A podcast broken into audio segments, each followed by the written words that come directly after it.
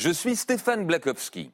Dans cette collection, j'ai décidé d'interroger quatre figures politiques, quatre candidats qui ont jadis tenté ou réussi d'emporter les suffrages des Français à l'élection présidentielle.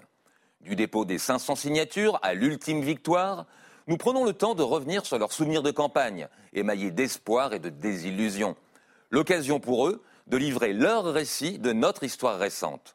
Vous écoutez Mes Grands Entretiens, un podcast de la chaîne parlementaire.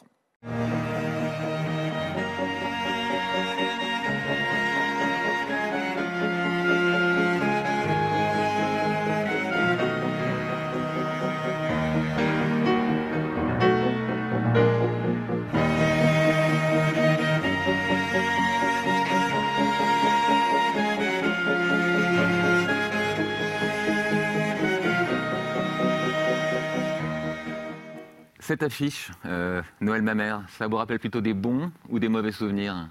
Cette affiche me rappelle de bons souvenirs, parce que c'est une chance pour euh, un homme politique que j'étais devenu après ma vie de journaliste, de pouvoir euh, présenter le projet de société auquel on est attaché devant l'ensemble du pays. moi, je considérais ça comme un, cadeau qui m'a été fait par mon, parti politique, qui s'appelait Les Verts à l'époque. Et puis, je trouve que le slogan que nous avions trouvé, c'était en 2002. Les pieds sur terre. Les, ah bah, pieds sur terre, c'est exactement euh, ce que défend, euh, par exemple, un philosophe très à la mode et très, très inspirant euh, pour les écologistes, qui s'appelle Bruno Latour, et qui nous explique que nous devons vivre comme des terrestres et non pas comme des terriens, c'est-à-dire tenir compte de ce qu'il appelle notre entourage, pas seulement les humains, mais aussi tous les non-humains, tout ce qui fait que nous sommes que des vivants parmi d'autres vivants. Avec le recul, J'étais quand même pas génial sur cette photo. enfin. Ah bon? Qu'est-ce que. Ouais, bon. Habituellement, on voit uniquement les gens en bus, on voit que leur visage. Vous, on vous voit là, debout, les mains dans les poches. Mais un président, normalement, c'est les mains dans le cambouis, c'est pas les mains dans les poches? Oui, mais enfin, euh, de temps en temps, on se met les mains dans les poches pour se reposer du cambouis. On va peut-être euh, rappeler, puisque c'était il y a 20 ans, euh, les grandes lignes de cette campagne. Est-ce que tout le monde les a en tête 2002, donc, les événements de la campagne, c'est Jean-Marie Le Pen au second tour. Oui, malheureusement. Jacques Chirac élu avec 82% des voix à la fin de l'élection. Et puis Jospin éliminé au premier tour parce que les voix de la gauche se sont dispersées sur plusieurs candidats.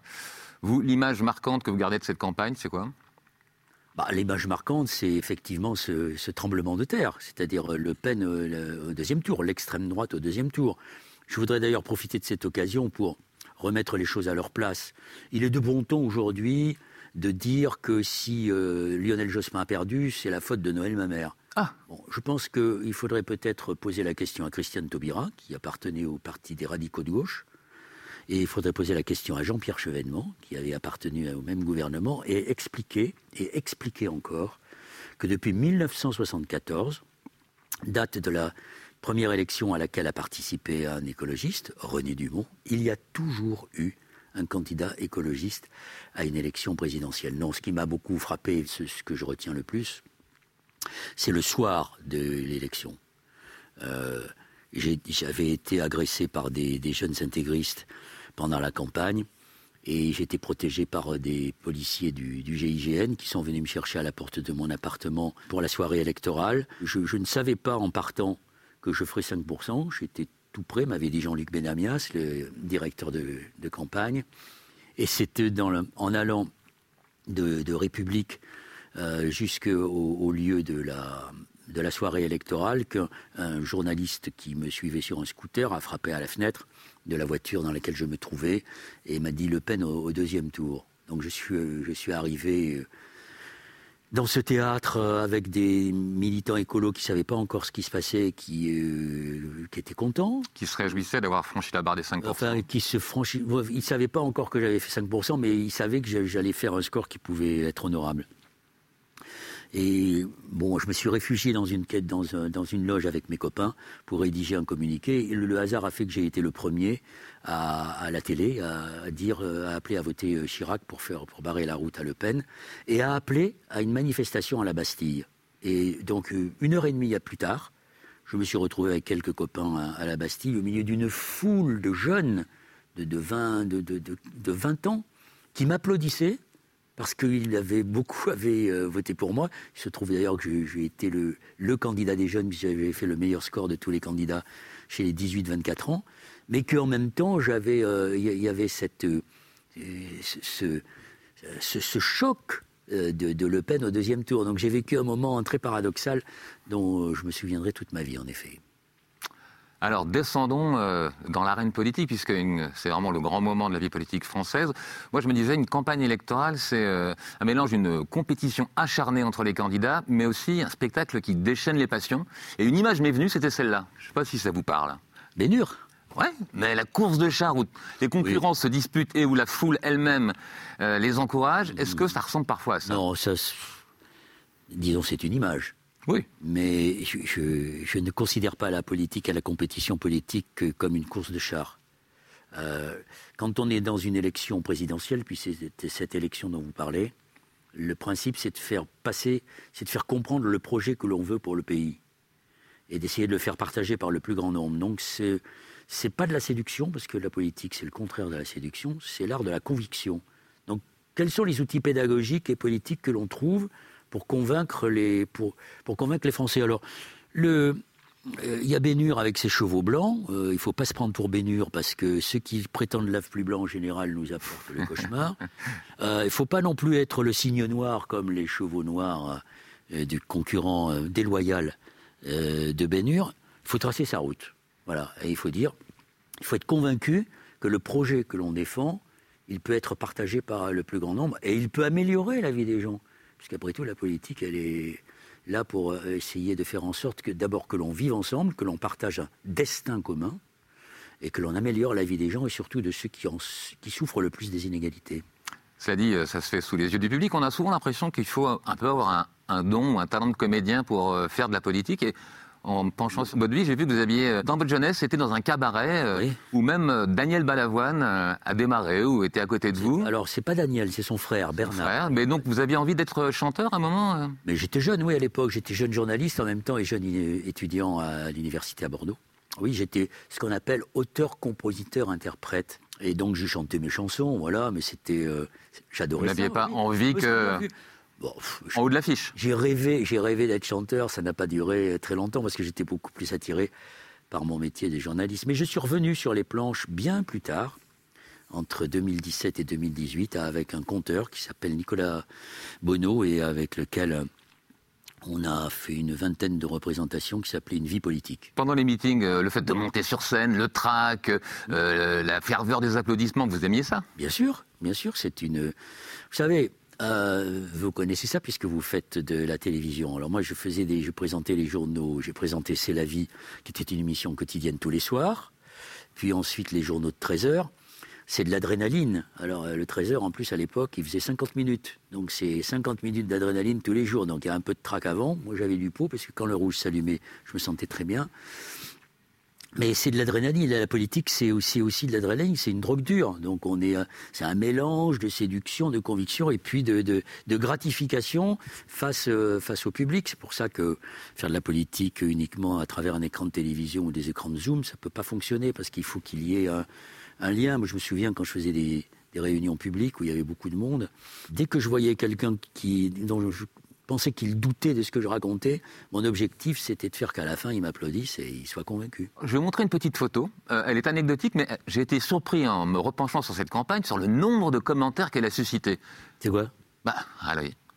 Vous aviez ah, posé. Génial, ça c'est pour. À la une de gala, euh, Loana était la star à l'époque, et vous aviez teint votre moustache en vert. C'est pas moi qui l'avais teint, c'est le photographe qui avait eu cette idée. Mais comme je, comme j'ai une certaine distance par rapport à ce que je fais, en tout cas j'espère que je la garderai jusqu'au bout, euh, que c'est mon épouse d'ailleurs qui est à côté de moi. d'ailleurs, cette photo, elle, elle, a été faite un peu à moitié à l'insu de mon plein gré, on va dire. J'étais d'accord pour la moustache verte, parce que je suis d'accord pour faire des, trucs dans ce genre, ce qui ne plaît pas beaucoup au milieu politique qui, est un peu coincé. Et je dis au photographe, est-ce que tu pourrais faire une photo avec Fanchon euh, qu'on gardera pour nous? Il me dit, ouais, ok, pas de problème. Et puis, euh, quelques jours plus tard, je me suis retrouvé en couverture de gala avec Fanchon. Je me suis demandé. moi je m'en foutais la Je me suis demandé si c'était pas un calcul, parce qu'on a besoin euh, d'attirer l'attention des médias et que euh, les médias aiment ce genre de, de bah, choses. écoutez, oui, euh, c'était peut-être un peu en avance par rapport à ce qui aujourd'hui est devenu la, règle, la communication, plutôt que la transformation de la, société. Et puis il y a une, autre chose que j'avais oubliée, c'est que pendant cette campagne, vous avez débattu face à Jean-Marie Le Pen. Vous sentiez un devoir de l'affronter? Bah oui, je me semble que c'était nécessaire, oui. J'étais candidat à l'élection présidentielle. Euh, le Pen l'était aussi. Quand euh, Alain Duhamel m'a proposé ce débat sur RTL, j'ai accepté, euh, j'ai accepté, je pensais que c'était de mon devoir. Et je dirais même que j'ai éprouvé un certain plaisir à, le mettre un peu dans les cordes de temps en temps, oui. Ce qui m'a surpris, c'est que vous aviez préparé cet entretien avec euh, Bernard Tapie, parce que vous avez été un moment sur une liste mmh. européenne. Oui, c'est pas vrai. Je ne ah sais pas qui a raconté ça. Bah, c'est vous qui le racontez dans un journal, qu'il vous avez un peu servi de coach. Je me disais, tiens. Non, non, il m'a pas servi de coach. Il m'a, il m'a donné des éléments parce que lui avait affronté euh, Le Pen. Mais je n'ai, c'est pas avec lui que j'ai préparé ça, c'est avec mon, équipe de copains, euh, Farbias, Coronado et quelques autres, oui. Mais je ne regrette pas, je ne renie rien. Hein. J'ai fait campagne aux européennes derrière Bernard Tapie avec des personnalités qui aujourd'hui sont considérées comme des icônes de la gauche. Christiane Taubira, qui n'appartenait pas aux radicaux de gauche à l'époque, qui dirigeait un parti indépendantiste en Guyane. Oui, c'est vrai. Mais malgré tout, euh, on a vu à quel point voilà, c'était une sorte de, grand tourbillon, cette campagne électorale. Euh, est-ce qu'on en sort euh, complètement rincé? Alors, je, votre question est intéressante parce que bien souvent, on entend des responsables politiques qui ont fait une campagne ou qui souhaite faire une campagne présidentielle, dire c'est la rencontre d'un homme ou d'une femme avec le peuple. Ça, c'est la phrase de Bayrou. Oui, ben ça, j'y crois pas du tout. On fait campagne.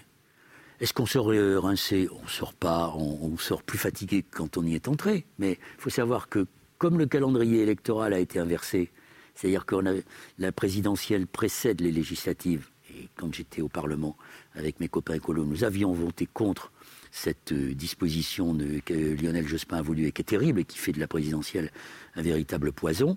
Oui, ce qui fait que la présidentielle ah, se déroule avant les Vous sortez de la présidentielle, qui a lieu avant les législatives, et donc automatiquement, j'allais dire mécaniquement, vous avez une assemblée Godillot qui n'a plus de pouvoir de contrôle et d'initiative. Alors qu'on est dans un régime qui est dit parlementaire. Donc, bah, qu'est-ce que j'ai fait? J'ai fait la campagne. Euh, je me suis bien donné euh, dans cette campagne, ce qui est normal. J'étais pas aussi lessivé qu'on le dit, c'était pas une rencontre, c'était un moment fort.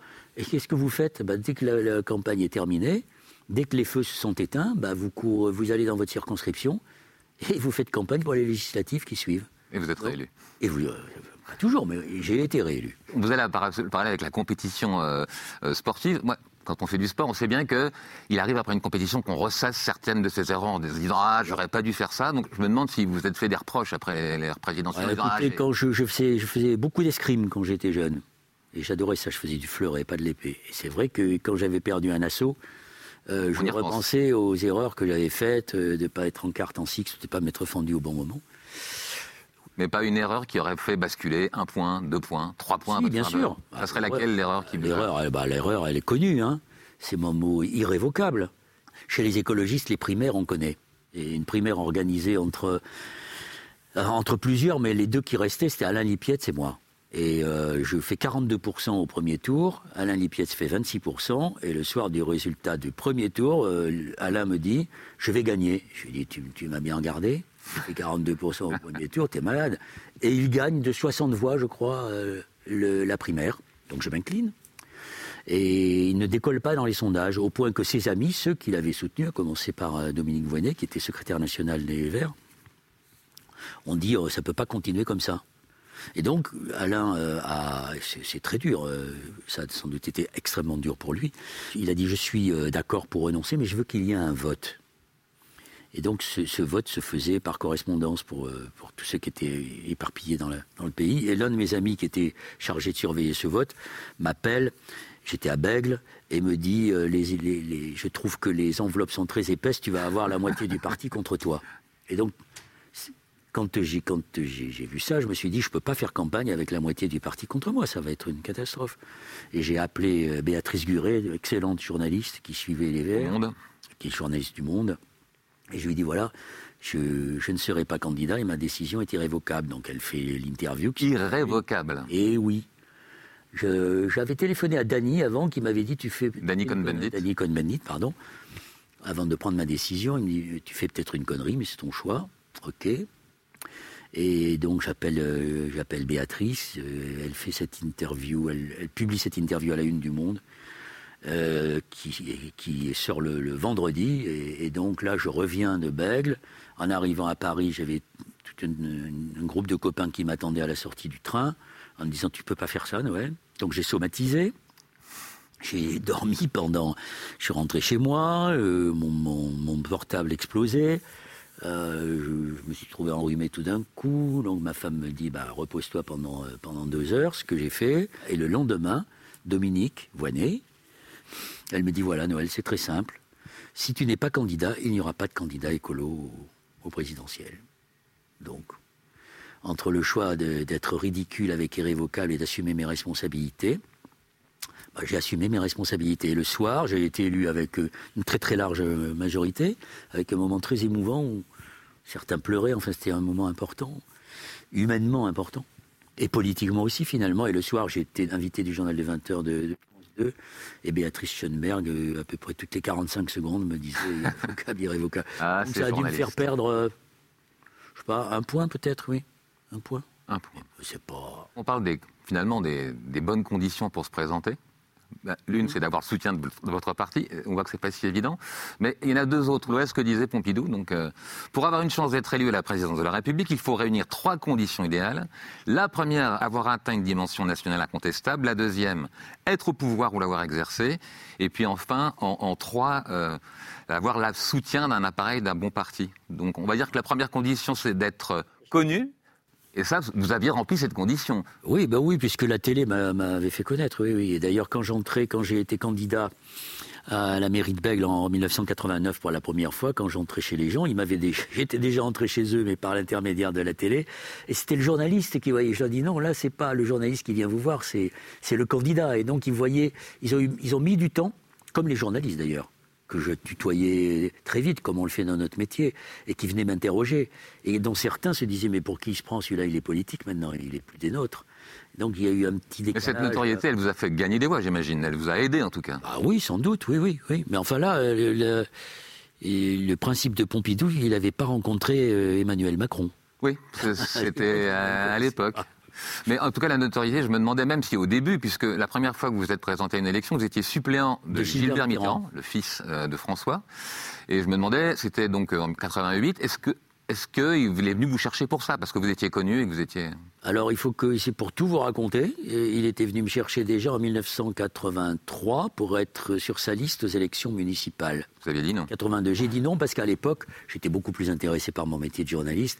Et c'est l'époque où euh, Pierre Lescure m'a demandé de, de présenter le Trésor en remplacement de Philippe Labro, qui était parti faire son film Rive droite, Rive gauche. Donc pour moi, c'était, bien plus important que d'être euh, un conseiller municipal ou un adjoint à Libourne, la ville de mes parents. Et puis, il est revenu à la charge en 88 pour les élections législatives. J'avais déjà, moi, le sentiment d'avoir fait le tour d'un certain nombre de choses que je voulais faire à la télé. Je ne faisais plus le 13 heures, je faisais une émission passionnante qui s'appelait Résistance, qui était une émission mensuelle de reportage consacrée à la défense des, droits de l'homme, après Bernard Langlois. Et cette proposition, il l'a faite au bon moment. Et d'ailleurs, euh, quand il a appelé chez moi, il tombait sur ma femme qu'il connaissait bien parce qu'elle allait elle est du sud-ouest comme moi, et elle allait en vacances à Osgore, elle le connaissait bien. Finalement, c'est elle qui a dit oui sans même que je me sois prononcé. Et, il est venu me chercher parce que, je sais pas, peut-être un peu pour ma notoriété, mais aussi parce que Libourne, c'est une ville, euh, c'est la capitale de Pomerol, de Saint-Émilion, de Fronsac. Donc, c'est une ville, euh, finalement, euh, il y a des inégalités, mais c'est une ville riche. Hein, c'est une ville de grands, de grands crus, de grands châteaux, euh, Cheval Blanc et autres. Mes parents étaient commerçants, ils vendaient des chaussures, une famille honorablement connue, de cinq enfants, quatre Les chaussures ma mère. Les chaussures ma mère, voilà. Et, et, donc, si vous voulez, je pense que Gilbert a compris que et ce, mélange de notoriété et puis d'un garçon venu d'une famille dont les enfants sont élevés dans les écoles privées, qui vont à la messe, etc ça pouvait jouer auprès de l'électorat. et puis en fait, on s'est très bien entendu et j'ai pris goût à, à, la politique, oui. Et, j'ai fait une campagne avec Gilbert, qui est un garçon, un, homme euh, plus que délicieux, très urbain. On s'est bien entendu, oui, c'était super. Pompidou dit, avant de se présenter, il faut avoir une expérience politique, et c'était le cas. Donc, parce que votre première fois, vous êtes élu en votre nom, c'est 89. Oui. Euh, vous êtes élu euh, à la mairie de Bègle, et, là, vous avez découvert euh, la violence en politique. Oui, tout à fait. Oui, c'est une élection qu'on pourrait considérer comme. quand Bègle, c'est une, ville de rugby. Et donc, on n'a pas peur de se, frotter un peu. Quoi. Dans les matchs de rugby, quand ça castagne un peu, on dit c'était viril mais correct. Ben, ma première campagne face au Parti communiste, elle était virile mais incorrecte. Écoutez, le soir du premier tour, j'étais en deuxième position. Euh, je suis allé à la mairie, mais je ne suis pas entré dans la mairie puisque je n'étais que candidat. Et dans le parc de la mairie, il y avait plusieurs télévisions qui s'intéressaient à cette élection. Et je trouve en face de moi, en arrivant, euh, une cinquantaine de personnes avec des gamins de 7-8 ans qui m'insultaient, qui me traitaient de tout. Donc je me suis mis tout seul face à eux. Et je leur ai montré que je, ne céderais pas, que je ne plierais pas, que je ne serais pas intimidé par ces insultes.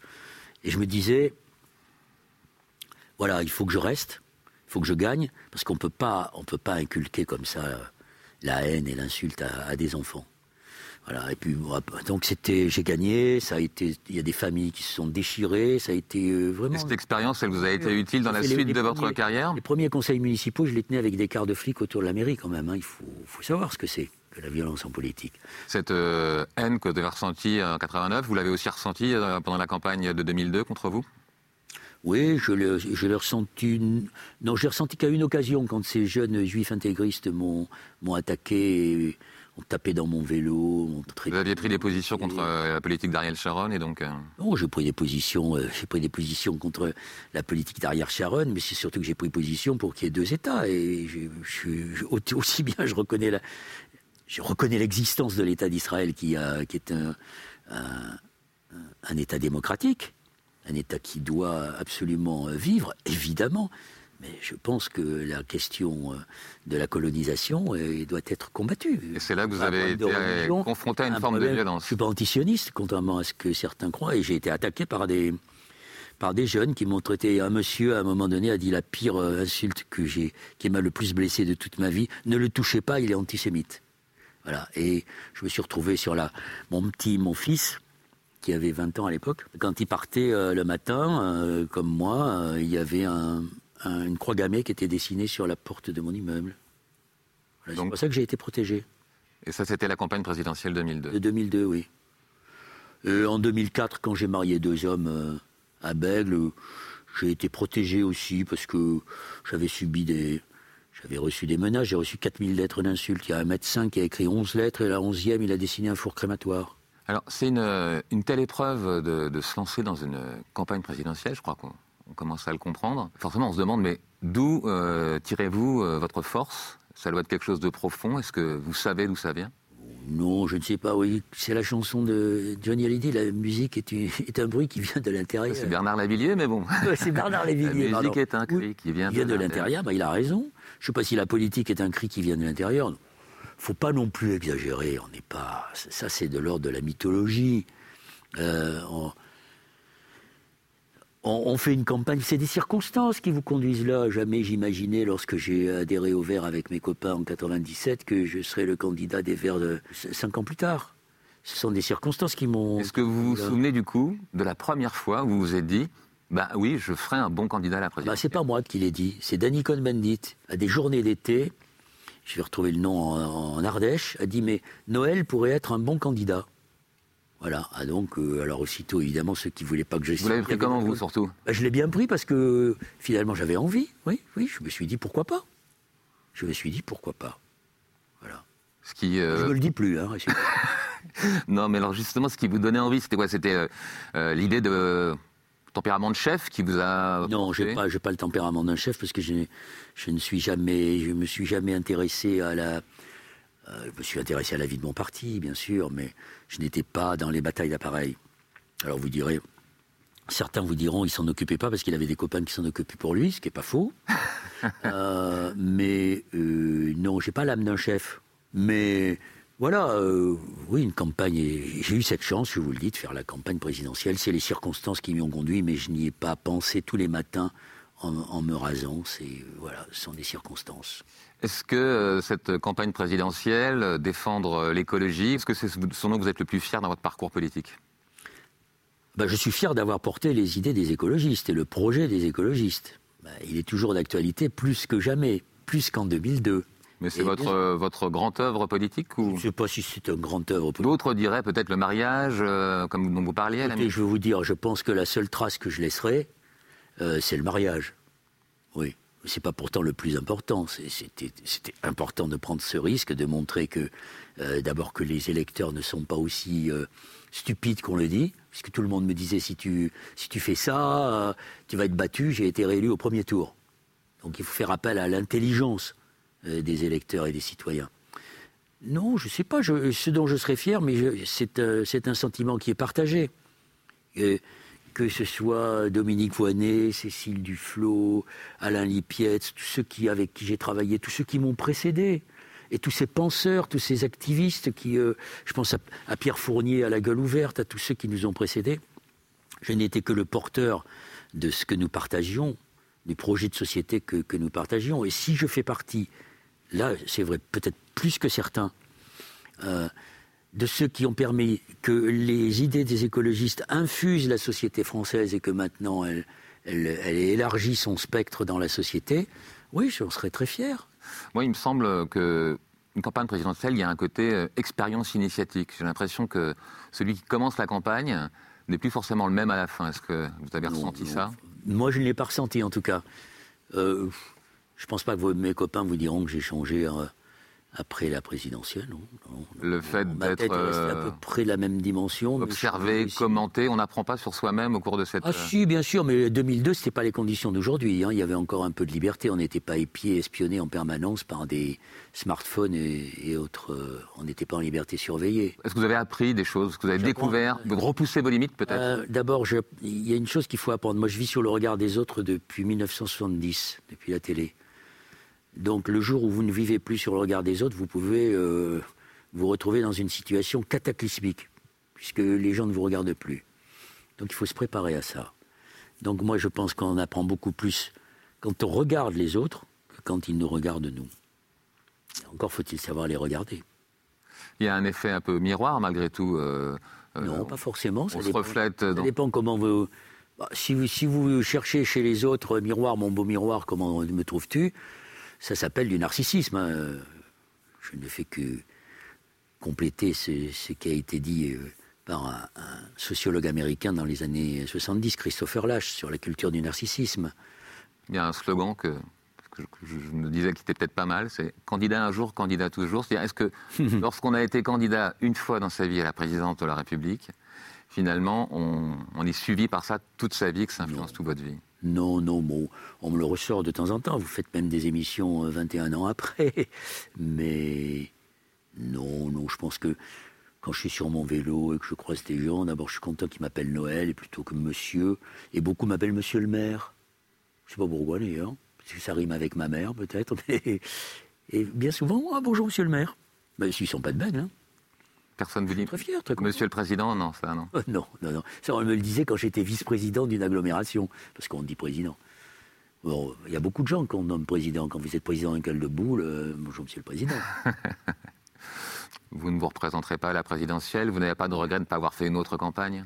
Non, pas du tout. J'ai décidé en 2017 d'arracher la perf, euh, de, de dire qu'il fallait transmettre, qu'il fallait passer à autre chose donc j'ai été maire 28 ans, député pendant 20 ans.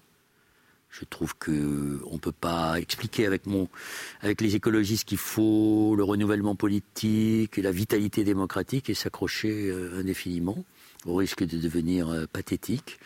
Donc il faut partir quand on en a encore envie. Je n'étais pas du tout là, pas du tout. Mais je pense que c'est quand on a encore envie qu'il faut partir, sinon après c'est trop tard. Et puis se dire, voilà, maintenant mon rôle, c'est de transmettre, d'être un passeur et d'aider cette génération qui aujourd'hui a pris conscience de l'urgence à permettre de poser les bases d'un changement de modèle. Ben, merci pour cet entretien. Vous avez continué à transmettre.